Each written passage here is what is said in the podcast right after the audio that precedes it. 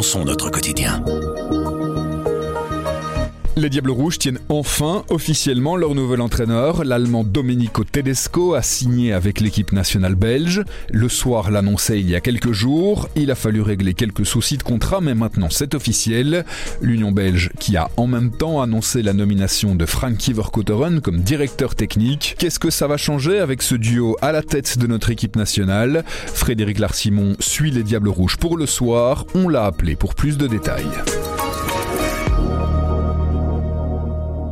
Bonjour Fred. Bonjour. C'est officiel, maintenant il y a euh, un nouveau duo qui va présider aux destinées euh, des Diables Rouges c'était déjà euh, à moitié officiel euh, depuis tout un temps. Il y a juste eu euh, une anicroche euh, par rapport à Leipzig. Le fait que le soir ait dévoilé le nom de Tedesco n'a pas aidé aux négociations. Enfin, on fait, notre métier parce que tout simplement, ben voilà, Tedesco a été limogé en septembre à Leipzig. Leipzig, plutôt que se retrouver devant les tribunaux, a choisi une formule où il continuait à défrayer Tedesco jusqu'au 30 juin. Et à partir du moment où Leipzig savait que Tedesco était à la recherche d'un nouvel employeur et l'avait trouvé, ben forcément c'était plus la même musique et, et la direction euh, s'est tournée vers Tedesco en disant bon qu'est-ce qu'on fait sur les cinq derniers mois de salaire?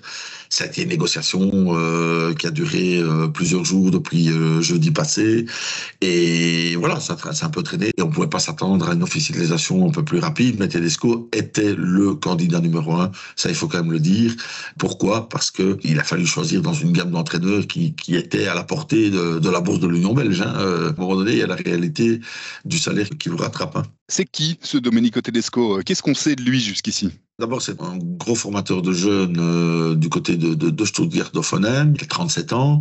Il a été choisi par Schalke pour un intérim qui s'est plutôt euh, bien terminé, parce qu'il a terminé deuxième de la Bundesliga, c'est quand même une référence. Il est parti au Spartak Moscou et il est rentré parce qu'il avait l'opportunité de prendre Leipzig euh, qui, est, qui était euh, en Ligue des Champions. Euh, il a remporté une, une Coupe d'Allemagne l'année passée. Donc effectivement, c'est un, un entraîneur qu'on catalogue vite comme un, un entraîneur laptop, hein, parce que c'est la grande mode des Tuchel, Nagelsmann et compagnie. Les entraîneurs euh, modernes qui se basent énormément voilà. sur les datas et sur les données. Voilà. Mais comme beaucoup d'entraîneurs, le tout, l'art est très difficile dans ce domaine, c'est que effectivement les datas sont un très très bon complément.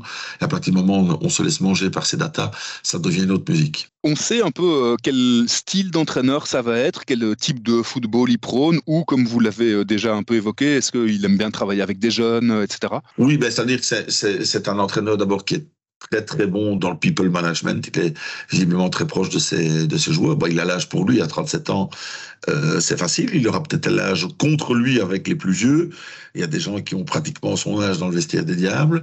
Mais euh, et au niveau du au niveau du jeu, euh, c'est un entraîneur qui est offensif, qui joue généralement à quatre derrière, mais qui ne sera pas fermé à une autre solution.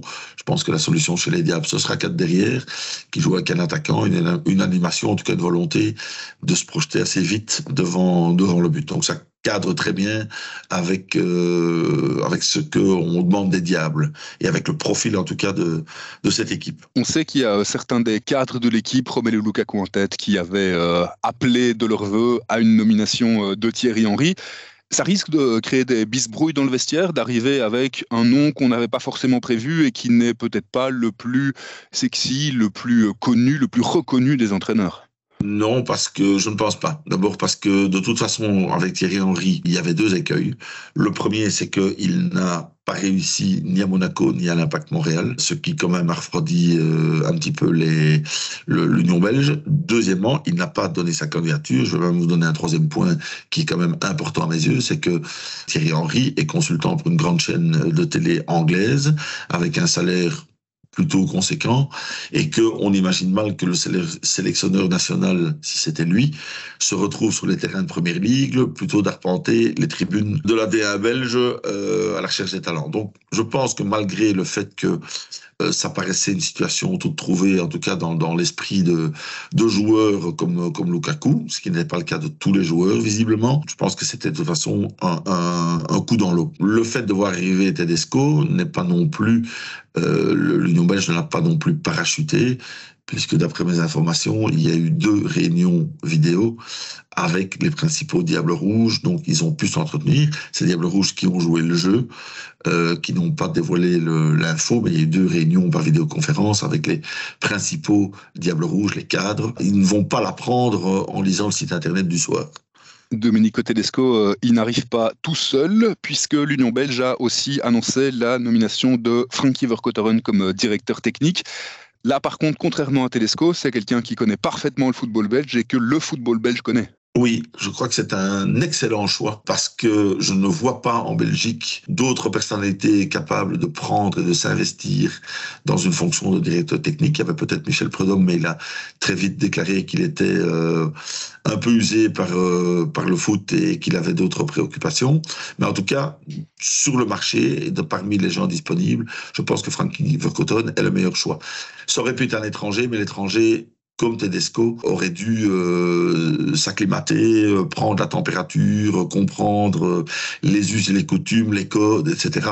Je pense que c'était doubler un peu le degré de difficulté et la fédération s'est un petit peu allégée en ce sens en nommant Verkotteren qui connaît un petit peu toute la boutique. Alors l'inconvénient évidemment avec Verkotteren, avec un Belge, c'est qu'il risque vite d'être attrapé par tous nos petits soucis belgo-belges, là où euh, Martinez, qui ne parlait officiellement qu'anglais, était un petit peu au-dessus de la mêlée, qui, qui n'est pas avec des querelles de clocher. Ici, on risque d'avoir un petit peu ce cas de figure, parce qu'il ne faut pas oublier que le rôle de directeur technique national est aussi un rôle politique. Il va devoir trancher ou participer à des travaux avec euh, la ligue professionnelle sur la refonte du championnat, des championnats des jeunes. Hein. Il va falloir discuter avec les ailes linguistiques pour ces, pour ces réformes de jeunes. Donc voilà, on n'est pas dans le cas d'un directeur technique de club. Il va avoir du boulot. Ce sera quoi les premiers rendez-vous pour euh, ce duo Telescover-Cotteron euh, À quel moment est-ce qu'on pourra juger le début de leur travail en tout cas? Il y a une échéance le 24 mars en Suède qui le, marque le début des éliminatoires pour l'Euro 2024.